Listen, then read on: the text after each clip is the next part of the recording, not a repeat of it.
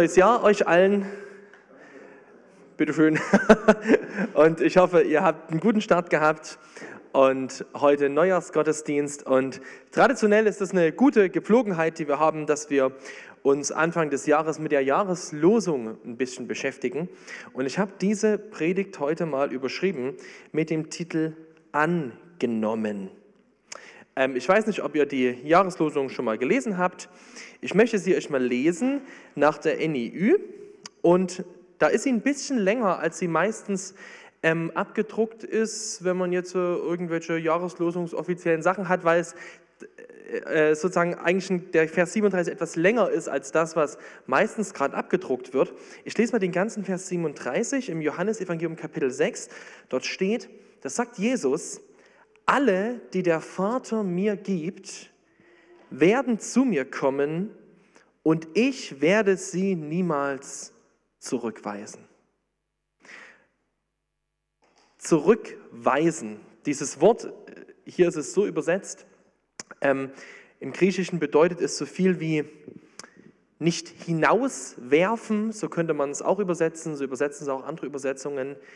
Ähm, und der Gedanke dahinter ist der, dass Jesus sagt, ich werde jemanden, der zu mir kommt, und da geht es ein Stück weit um den Gedanken, der zu mir kommt, in meinen Herrschaftsbereich, in, in, in das Reich Gottes, der an meine Nähe kommt.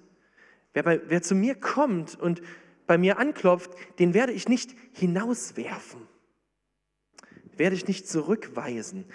Zurückweisung ist eins der, der unangenehmsten Dinge, die wir im Leben erfahren können.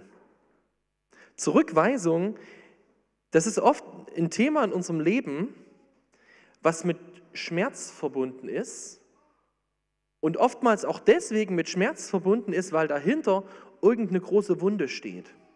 Es kann sein, dass du, wenn du zurückgewiesen wirst von Menschen, dass das für dich so wie so ein, wie so ein Nachhall ist auf eine Zurückweisung, die du mal in deinem Leben erlebt hast, die dir so richtig wehtut.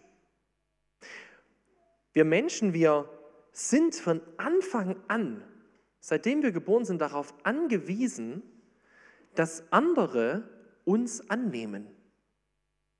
Das, ist, das liegt ganz, ganz tief in uns drin. Ja, ein Baby, was auf die Welt kommt, äh, die kleine Malia ist ja jetzt geboren, meine, meine Nichte und von meinem Konrad kenne ich es auch noch, der ist ja auch erst ein Jahr. Wenn ein Baby zur Welt kommt, dann, dann schreit es, um Nahrung zu bekommen, um gewickelt zu werden, um alles zu bekommen. Und es ist darauf angewiesen, es ist einfach darauf angewiesen, von Anfang an, dass es irgendjemanden gibt, im besten Fall die eigene Mutter, was es annimmt.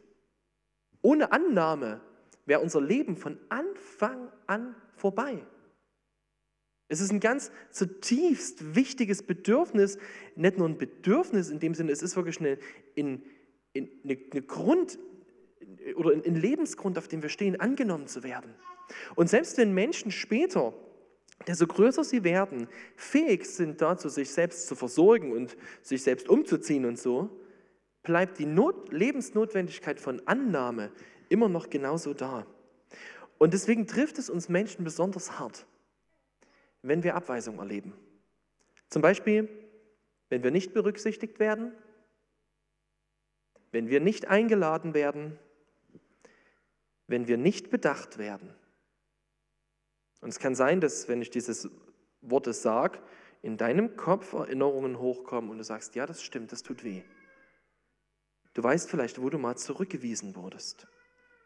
Und die Jahreslosung in diesem Jahr, ähm, die redet von Annahme, davon, dass Jesus uns nicht zurückweist.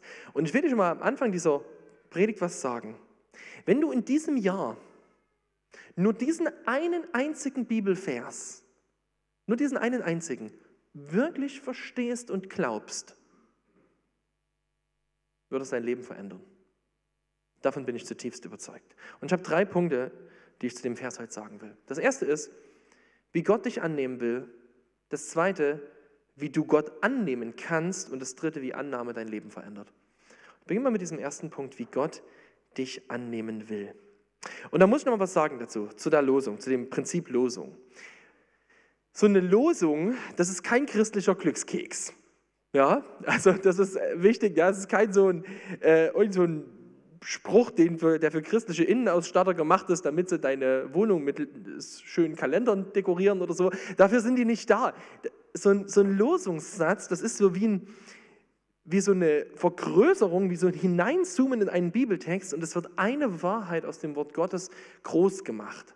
Und das, du kannst dir das so ähnlich vorstellen wie, wie beim Puzzeln.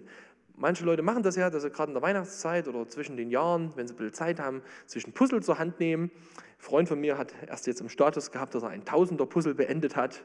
Für mich wäre das eine Lebensaufgabe, für ihn über die Feiertage. Ähm, wenn du ein so ein Puzzleteil nimmst, ein einziges von einem Tausender-Puzzle, dann erkennst du darauf durchaus was, je nachdem, was es für ein Puzzle ist. Wenn es nicht unbedingt ein Sandstrand ist, keine Ahnung. Aber Du erkennst darauf etwas, aber es macht erst wirklich Sinn, wenn du es einfügst in das große Puzzle. Und so ähnlich ist es bei Bibelversen. Ein Bibelvers alleine, der hilft dir durchaus, was zu sehen, aber du musst Bibelverse in ihrem Kontext lesen. Ja? Und ich möchte mir kurz die Zeit nehmen, darüber mit euch nachzudenken, wann Jesus diesen Satz sagt, diese Jahreslosung und warum. Und zwar ist das in Johannes 6. Und dort ist eine sehr bekannte Geschichte aus der Bibel, auch wenn du jetzt nicht so bibelfest bist. Ich erzähle sie mal kurz, vielleicht kennst du sie auch. Ähm, das ist die Geschichte, wo Jesus aus fünf Broten und zwei Fischen 5000 Männer satt macht. Die kommen dahin und es gibt zu wenig zu essen und er schickt seine Jünger los und die haben keine Idee und sagen, wir haben nur fünf Brote und zwei Fische. Jesus betet und diese fünf Brote und die zwei Fische reichen aus, um alle satt zu machen. Und nach dieser Geschichte geht das Kapitel Johannes 6 weiter. Und dann kommen diese Leute und sie suchen Jesus. Sie wollen wissen, wo Jesus ist. Und gehen ein ganzes Stück umher, bis sie ihn endlich finden. Und dann kommen sie zu ihm und sagen, Jesus, wie bist du hierher gekommen? Und dann gibt er ihnen eine ganz komische Antwort. Er sagt, ich kann euch mit Sicherheit sagen, warum ihr mich sucht. Ihr sucht mich nur, weil ihr von den Broten gegessen habt und satt geworden seid. Was Gott euch mit diesem Zeichen sagen wollte, interessiert euch nicht. Ihr solltet euch nicht so viel Mühe um die vergängliche Speise machen, sondern euch um die bemühen, die für das ewige Leben vorhält. Diese Nahrung wird der Menschensohn euch geben, denn ihm gab Gott, der Vater, die Beglaubigung dafür.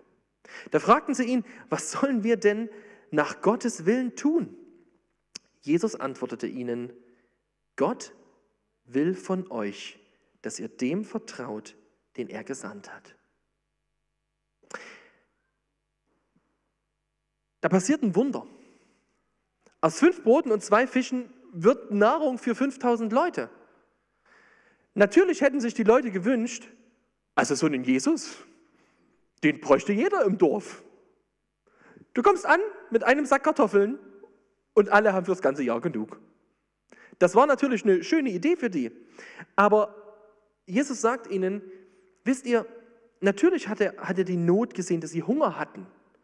Aber er sagt, hinter diesem Wunder, da steht viel mehr. Ich wollte euch damit etwas zeigen. Dahinter steht hier steht ein Zeichen. Es ist ein Zeichen, ihr solltet nicht nur satt werden in eurem Bauch, ihr solltet was verstehen. Ich habe das gemacht, damit ihr euch eine größere Frage stellt. Und ihr seid nicht bereit, sie zu stellen. Das wirft er ihnen vor. Was wollte Jesus ihnen zeigen?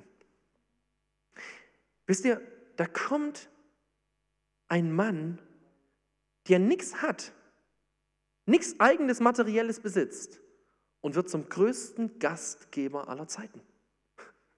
5000 Mann aus fünf Broten und zwei Fischen. Und er zeigt ihnen damit, ich bin ganz anders. Wer zu mir kommt, der erlebt Dinge, die er vorher nicht gedacht hätte. Ich bin viel mehr als ein Mensch, als ein Lehrer. Das ist ein Wunder, das ist ein Zeichen, das deutet auf den Messias hin. Vielleicht deutet es sogar darauf hin, dass im Alten Testament immer wieder prophezeit ist, dass wenn der Messias kommt, dass das mit Essen verbunden ist. Jesus möchte den Leuten zeigen, dass er, dass er selbst der Herr des Lebens ist. Und er will, dass sie nachfragen, er will, dass sie anfangen, ihm zu vertrauen. Das ist das Zeichen dahinter. Und er will, dass diese Leute, das kommt in diesem ganzen Gespräch nach diesem Wunder heraus, dass die Leute sich Gedanken darum machen, wie sie nicht nur vorsorgen für ihr Leben hier auf der Erde, sondern wie sie für ihre Ewigkeit vorsorgen. Und dieses, es ist sozusagen ein Sprechen Gottes ins Leben der Leute hinein, dieses Wunder. Ich muss da jetzt ein bisschen was erklären nochmal zu, diesem, zu diesem Vers, warum Jesus dann das sagt. Und ich möchte jetzt mal einen kurzen Exkurs machen. Gott ist unser Schöpfer. Er ist der, der uns gemacht hat, uns Menschen. Wir Menschen, wir sind also nicht einfach nur die Weiterentwicklung eines Tieres, wir stammen nicht von unten nach oben ab, wir stammen von Gott selbst ab. Und die Bibel sagt uns, wir sind im Ebenbild Gottes geschaffen. Nun, nun hat es verschiedene Aspekte, was das bedeutet. Ich möchte einen Aspekt heute Morgen mal rausstellen. Gott selbst besteht aus drei Personen, Vater, Sohn und Heiliger Geist. Und ist trotzdem eine Person. Das ist, ein, ist etwas, was wir mit unserem Verstand nicht fassen können. Aber das Essentielle daran ist, ist, dass Gott in sich selbst Beziehung lebt. Gott ist in sich selbst eine intakte Beziehung. Gott hat keinen Mangel. Gott hat den Menschen nicht geschaffen, weil er keinen Gesprächspartner hatte oder weil er sich gedacht hat, Mensch, bin ich alleine. Er ist in sich selbst vollkommen. Aber er hat den Menschen geschaffen als ein Ebenbild von ihm. Und ein essentieller Punkt unserer Ebenbildlichkeit ist der, dass auch wir Menschen angelegt sind von Anfang an auf Beziehung. Wir brauchen andere Menschen. Das habe ich euch bei dem Baby erklärt. Ja, es braucht von Anfang an einen anderen Menschen. Und du selber brauchst andere Menschen. Einsamkeit ist lebensgefährlicher als Rauchen. Mehr Leute sterben an Einsamkeit als am Rauchen. Es, ist, es macht uns kaputt. Wir sind auf Beziehung angelegt. Und Gott hat uns nicht nur auf Beziehung untereinander angelegt, er hat uns angelegt auf Beziehung mit ihm. Wir waren oder sind als sein Ebenbild geschaffen. Geschaffen dafür, mit ihm und mit anderen in Beziehungen zu leben. Das Problem ist aber, das berichtet uns auch die Bibel ganz am Anfang, dass durch die Autonomie des Menschen, durch, das, durch die Rebellion gegen Gottes Herrschaft, weil der Mensch nicht wollte, dass Gott so über ihm steht, sondern er für sich selber sozusagen machen wollte, was er will, das nennt die Bibel Sünde, dieses Rebellieren gegen Gottes Herrschaft. Durch dieses eigenwillige Handeln ist die Beziehung zu Gott zerbrochen. Wir Menschen, die wir heute geboren werden, wir haben keine Beziehung zu unserem Schöpfer von Natur aus. Und mit dem Zerbruch dieser Beziehung geht einher, dass auch Beziehungen zu Menschen zerbrechen. Und wo wir in unserem Leben Zurückweisung erleben, wo wir es erleben, dass Beziehungen uns schmerzen, Konflikte, Verletzungen, Gemeinheiten. Wo wir das erleben, ist es am Ende ein, ein Nachhall, es ist ein Echo des Zerbruchs zwischen Gott und Mensch. Das hängt damit dran. Und die Bibel sagt, dass wenn dieser Zustand des Zerbruchs, die Bibel sagt, unsere Existenz als Mensch, die endet nicht mit diesem Leben. Und unsere Ewigkeit, die wird bestimmt sein von der Frage, wie diese Beziehung hier aussieht, wie wir zu Gott stehen. Und wenn dieser, dieser Bruch zwischen Gott und uns unser Leben lang bleibt und nicht geheilt wird, dann heißt das für unsere Ewigkeit, dass wir kompletten Bruch mit Gott erleben. Und wisst ihr, was das bedeutet? In dieser Welt, auf dieser Erde, in dieser Zeit ist Gott gnädig, dass er durch Regeln, durch Gesetze und durch sein Handeln vieles an dem Zerbruch oder an dem Schmerz, den dieser Zerbruch in uns auslöst, noch zurückhält. Aber wenn Gott dieses Reglementierende wegnimmt, wenn Gott uns Menschen einfach sein lässt, was in uns drin ist, das ist die Hölle. Wo alles das, was Menschen denken können und an Bösen aufbringen können, ungezügelt rauskommt. Das, was wir an Zerbruch in diesem Leben erleben, ist nur ein Vorgeschmack auf das, was Hölle bedeutet. wenn es nichts Gutes mehr gibt. Wenn das Böse frei regieren darf. Das ist, das ist gruselig. Und warum erzähle ich euch das? Weil wir deswegen verstehen, warum, warum Gott, warum Jesus in diese Welt gekommen ist. Jesus kommt in diese Welt, weil er diesen Bruch heilen möchte. Er möchte diesen Bruch zwischen Gott und Mensch heilen. Er möchte diese Beziehung in Ordnung bringen, damit, und das sagt er diesen Leuten in Johannes 6, damit sie in die Ewigkeit leben. Damit sie nicht die Hölle erleben, sondern das Himmelreich. Und mit diesem Bruch, der geheilt wird zwischen Gott und Menschen, auch der Bruch zwischen Mensch und Mensch heilen kann. Das Leben in unser Leben kommt. Das ist Gottes Ziel. Und dafür klopft Gott immer wieder im Leben von Menschen an. Und das, was, wir hier lesen, in, in, in diese Geschichte, dieses Wunder, was Jesus tut, von der Brotvermehrung, das ist am Ende kein Wunder, was einfach nur den Leuten eine, eine, eine materielle Not stillen soll. Es ist ein Wunder, was ihnen zeigen soll, wo sie Perspektive für ihr Leben finden, wo dieser Bruch geheilt werden kann. Ist eine Einladung Gottes. Und das ist mir jetzt wichtig, dass wir das verstehen. Wenn, äh, warum klopft Gott bei uns an? Jetzt komme ich wieder zu dem Vers zurück. Hier steht nämlich folgendes. Alle, die der Vater mir gibt, werden zu mir kommen und ich werde sie niemals zurückweisen. Wir lesen in diesem Vers, in dieser Losung von zwei, von zwei Bewegungen, die passieren, wenn ein Mensch zu Gott findet, wenn dieser Bruch geheilt wird. Und da gibt es eine sichtbare Bewegung und eine unsichtbare. Die sichtbare Bewegung ist die, dass ein Mensch zu Gott kommt und ihn sucht, dass er ihm um Vergebung bittet, dass er ihm anfängt zu vertrauen, dass er sein, ja, sein Leben ihm unterordnet. Aber davor gibt es ein unsichtbares Handeln. Und zwar steht hier, alle, die der Vater mir gibt, werden zu mir kommen. Du kannst nicht zu Gott finden, ohne dass Gott selbst am Handeln ist. Jesus sagt, die werden zu mir kommen, die der Vater mir gibt. Er redet davon, dass Gott am Handeln ist. Wir Menschen, wir können von uns aus nicht mehr nach Gott fragen. Unsere eigene Vernunft, unser eigener Verstand führt uns nicht dahin, dass wir auf die Idee kommen würden, Rettung zu brauchen. Ganz im Gegenteil. Wenn wir uns auf unsere Gedanken, auf unser Verstand und auf unsere Gefühle verlassen, haben wir immer den Eindruck, wir kriegen das selber hin. Wir brauchen Gott, dass er in unserem Leben handelt, dass er überhaupt in uns das, die Frage aufploppen lässt. Jesus sagt es ein paar Verse später etwas deutlicher. Keiner kann zu mir kommen, wenn nicht der Vater, der mich gesandt hat, ihn zu mir zieht. Und alle, die er zu mir bringt, werde ich an jenem letzten Tag von den Toten auferwecken. Du brauchst, oder ein Mensch braucht es, dass der Vater ihn zieht. Und dieses Ziehen des Vaters, dieses Handeln, das sieht sehr unterschiedlich aus im Leben. Es kann, ja, bei den, bei den Leuten war es der Moment, wo sie dieses Wunder erlebt haben. Das war ein Ziehen Gottes. Hey, denk mal nach. Es kann auch ganz anders aussehen. Wir denken oft, das Schlimmste, was Menschen passieren können, sind Krisen. Hauptsache, es passiert nichts im Leben, wo das Leben durcheinander kommt. Stell dir mal vor, ein Leben läuft ohne jede Krise. Alles gut. Was das am Ende für ein Erwachen ist.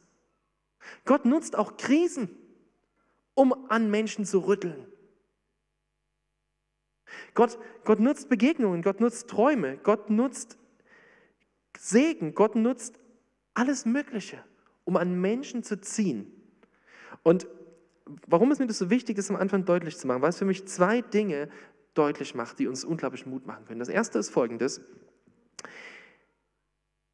Wenn du daran zweifelst, als Christ, ob du dich wirklich für Gott entschieden hast und ob das ausgereicht hat, dann will ich dir was sagen.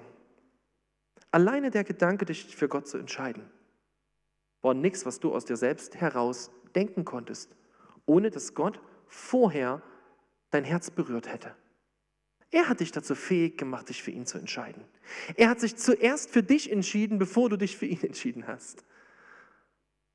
Das ist total mutmachend. Das ist total mutmachend, dass er zieht.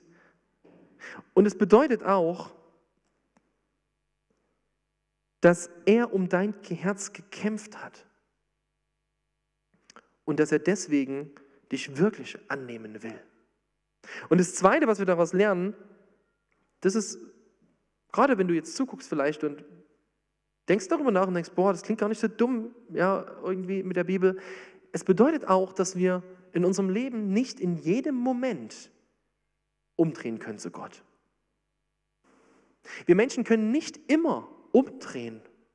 Es gibt nur ein paar Momente in unserem Leben, wo Gott anklopft und wo wir wirklich umdrehen können. Deswegen sagt die Bibel mal, heute, wenn ihr die Stimme des Herrn hört, verhärtet eure Herzen nicht. Es gibt einen Moment, wo Gott ruft und er ist nicht dein Leben lang da. Darum beten wir als Christen ja darum, dass Gott Menschen bewegt. Mir ist es wichtig, dass, dass wir das so im Hinterkopf haben. Gott ist der, der uns ruft. Das war so der erste Punkt. Der war ein bisschen länger, aber ich finde es wichtig, dass wir über diesen theologischen Aspekt mal nachdenken. Mein zweiter Punkt ist jetzt, wie du Gott annehmen kannst. Nochmal der Vers. Alle, die der Vater mir gibt, werden zu mir kommen und ich werde sie niemals zurückweisen. Jesus macht hier ein unglaubliches Versprechen. Er sagt, wer zu mir kommt, wer auf diesen Ruf ja, reagiert und egal wie viel er schon weiß, sagt, Gott, wo bist du? Ich will dich finden, ich will zu dir kommen, Jesus. Da sagt er, ich werde ihn nicht zurückweisen. Das ist schon ein, ein starkes Versprechen, oder? Ist nicht ein bisschen gewagt? Ich meine, in Deutschland ist es ja so, ne, wenn du einen Ausbildungsvertrag beginnst oder einen neuen Job oder einen Führerschein machst, dann gibt es immer am Anfang eine Probezeit. Es gibt immer, ja, also da kommt jemand mit, kommen zwei Leute, die schließen einen Vertrag mit einem Versprechen miteinander und ein paar Bedingungen und dann gibt es eine Probezeit. Und dann wird ein halbes Jahr lang geguckt, ob du das hinbekommst. Und wenn du es nicht hinbekommst, zack, ist es hinfällig. Bei Jesus gibt es keine Probezeit. Er sagt, wer zu mir kommt, den werde ich nicht zurückweisen. Warum das? Weißt du, so ein, so ein Verhältnis, wie ich es gerade beschrieben habe, so, ich mache das, du machst das, so ein Probezeitverhältnis, das hängt immer von Leistung ab, von deiner Leistung. Kriegst du das auch wirklich hin? kriegst du das. Ja, und viele Christen denken ja auch so. Und viele Leute denken über das Christsein so. Ich muss hinbekommen, gut zu leben. Muss hinbekommen, das mit der Bibel, mit dem Bibellesen hinzubekommen, nett zu sein zu anderen, immer in den Gottesdienst zu gehen. Muss sogar was von meinem Geld abgeben. Ja, so.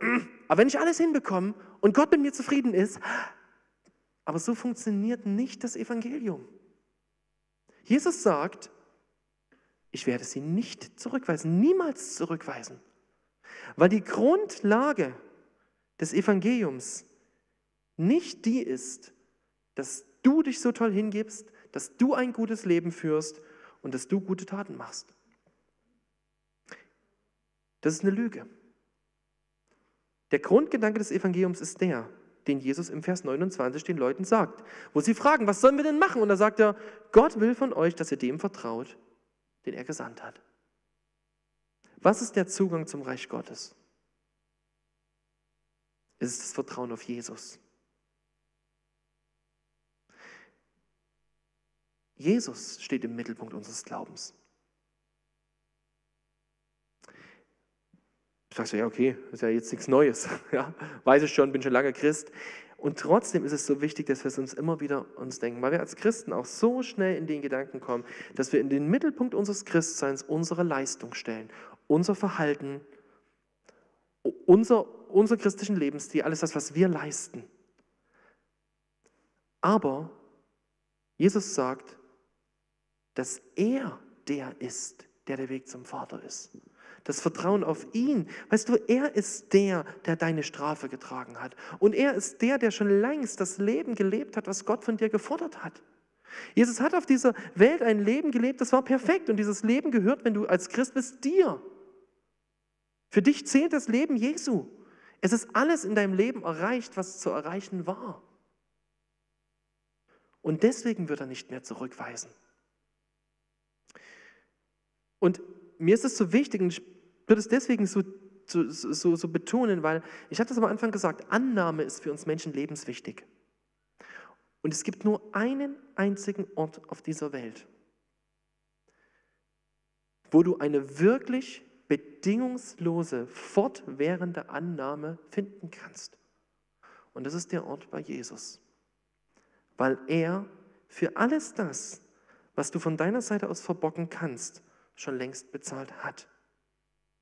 Und deswegen ist in der Beziehung zu ihm es möglich, dass wir emotional gesund werden, dass wir, dass wir das tief verstehen. Und trotzdem ist genau das bei uns so angefochten.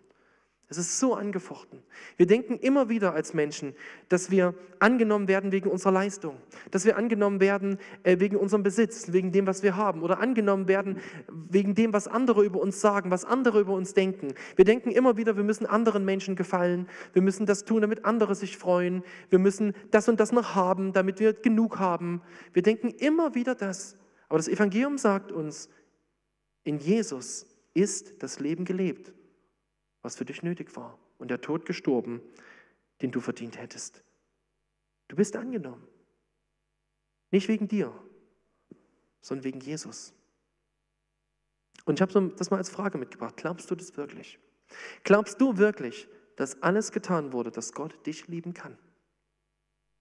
Glaubst du wirklich, dass Gott sich freut über dich als sein Kind? Und glaubst du wirklich, dass du bei ihm angenommen bist? Glaubst du das? Kannst du das fühlen? Wir werden dann gleich Abendmahl feiern und dort bringen wir genau das zum Ausdruck. Wir stellen eben nicht unsere letzte Woche in den Mittelpunkt und unsere Liste von gut gemacht, schlecht gemacht. Wir stellen Brot und Kelch in den Mittelpunkt, weil das alleine ausreicht. Wie geht es dir mit dieser Botschaft? Vielleicht geht es dir so, wow, ich muss Gott nichts beweisen. Oh, das wäre schön, wenn es dir so geht. Vielleicht geht es dir aber auch so, dass du denkst, ähm, Anton, heißt das denn, dass ein Christ jetzt so leben kann, wie er will? Und immer sagen kann, ach, all den Mist, den ich verzapfe, ist nicht so schlimm, Gott vergibt mir schon. Ich möchte eine andere Frage stellen. Ich habe mal den letzten Punkt genannt, wie Annahme unser Leben verändert. Meine Frage ist, was ist der beste Weg, um das Verhalten eines Menschen zu verändern? Ja, wenn man Kinder hat, kann man sich das ja mal fragen, ne? steht man immer wieder davor, denkt, meine Güte, wo ist die Bedienungsanleitung? Wie mache ich das jetzt? Funktioniert irgendwie nicht. Ähm, es gibt zwei Wege, wie du das Verhalten von Menschen beeinflussen kannst. Der erste ist der, von außen. Du kannst von außen versuchen, einen Menschen zum Beispiel durch Androhung von Strafe oder dadurch, dass du ihm eine Belohnung ankündigst, zu motivieren. Wenn du dich nicht benimmst, steckt der Rob richtig in deinen Sack. Ja, das ist so typisch An Ankündigung von Strafe. Ja, damit versucht man irgendwie am Jahresende noch alles zu retten, was über das ganze Jahr nicht funktioniert hat. Oder wenn du das und das machst, dann bekommst du weiß auch nicht was. Das ist von außen. Ja. Kann man damit Verhalten beeinflussen? Ja, ja, du kannst damit Verhalten an und für sich schon erstmal beeinflussen für eine Zeit. Und viele Menschen leben so. Weil ich in der Gemeinde angesehen werde, wenn ich das mache, die Veranstaltung besuche, die Wörter benutze oder die Bibel lese, deswegen tue ich das. Das wäre sowas, ja? Würde vielleicht niemand wollen, aber das wäre sowas, ah, die anderen sind ja dann ein bisschen stolz auf mich. Das wäre sowas von außen. Ähm, das Problem ist, also es ist eine, eine Motivation aus Freude oder aus Angst. Und die kommt am Ende nur durch Regeln, durch das Gesetz und Druck. So funktioniert ein bisschen im Alten Testament. Gott führt dieses, dieses, dieses, dieses Gesetz ein, aber dieses Gesetz ist super. Das Gesetz ist super in der Bibel. Aber das Prinzip scheitert. Und Gott weiß das von Anfang an, weil er sagt, ihr sollt einfach kapieren, dass ihr selber ein viel größeres Problem habt. Unser Problem als Menschen liegt nämlich nicht zuerst auf der Verhaltensebene, Es liegt in unserem Herzen. Und das ist der zweite Weg, einen Menschen zu motivieren. Von innen. Durch Überzeugung. Wenn jemand von innen heraus eine Überzeugung hat, eine wirkliche Überzeugung, dann wird er selbst in widrigen Umständen leben und nach seiner Überzeugung leben wollen. Und das ist das, wie Gott es macht. Gott begegnet uns mit Gnade und mit Liebe. Er begegnet uns mit einem Wesen, was wir nicht erwartet haben. Und er begegnet uns bedingungslos. Und er zeigt uns damit, was wir ihm wert sind.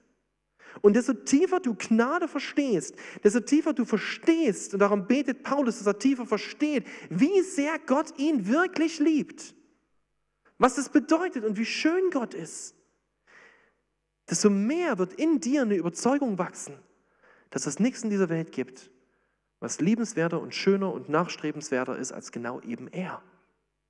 Deswegen sagt die Bibel sogar, dass die Gnade uns erzieht. Verstehst du? Gott gibt dem Menschen, der zu ihm kommt, ein neues Herz.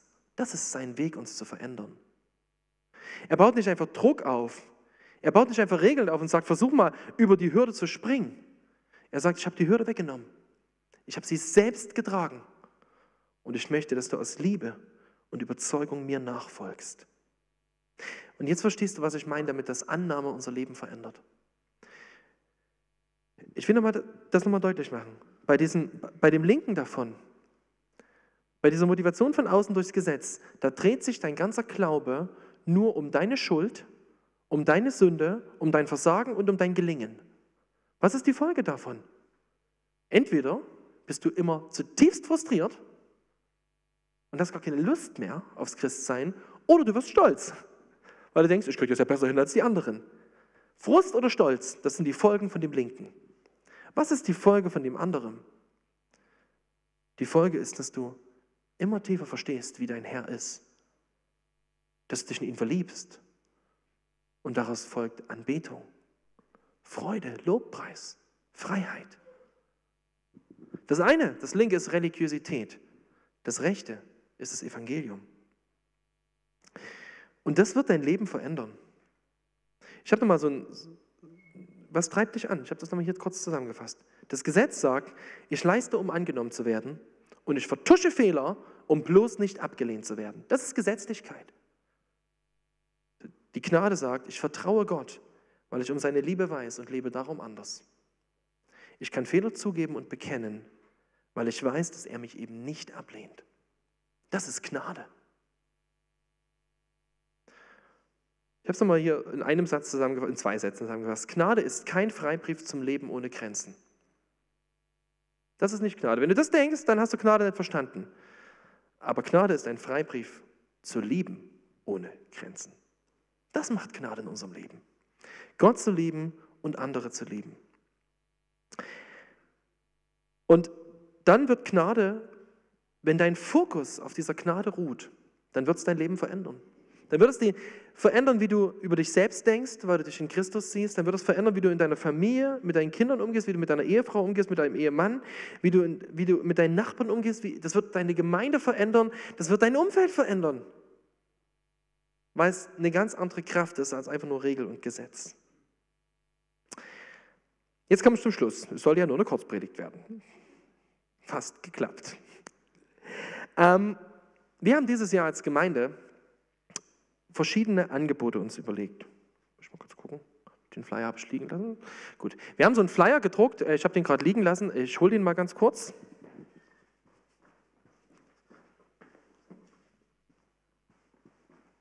Den könnt ihr euch dann draußen am Ausgang mitnehmen. Der heißt Meine Gemeinde 2022.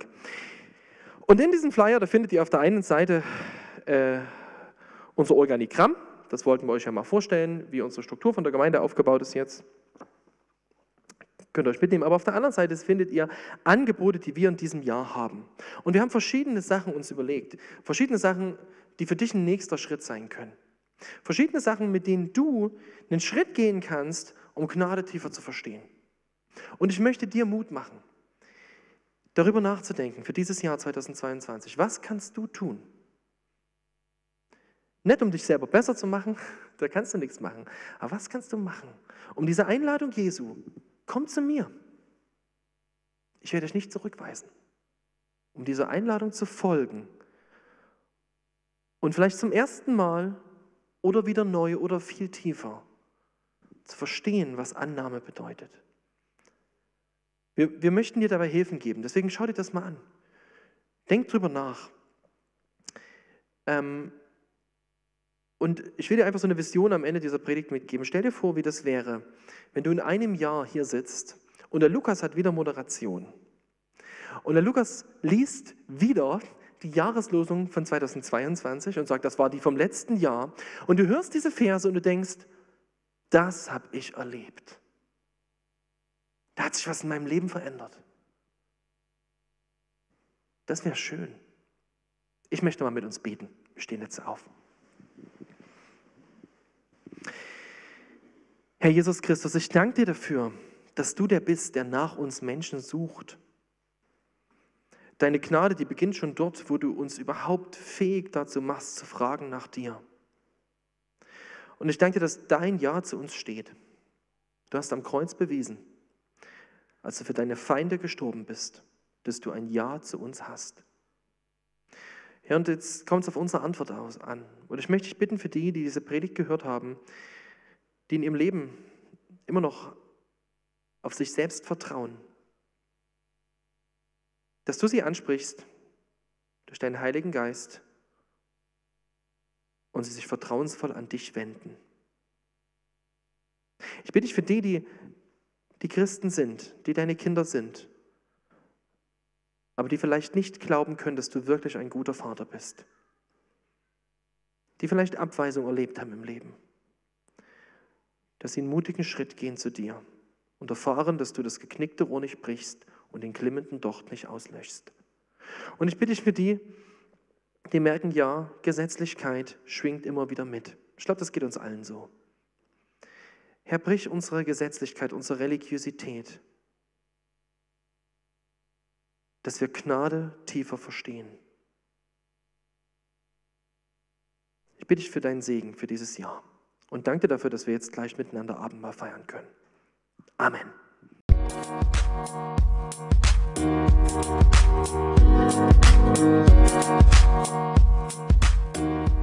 you.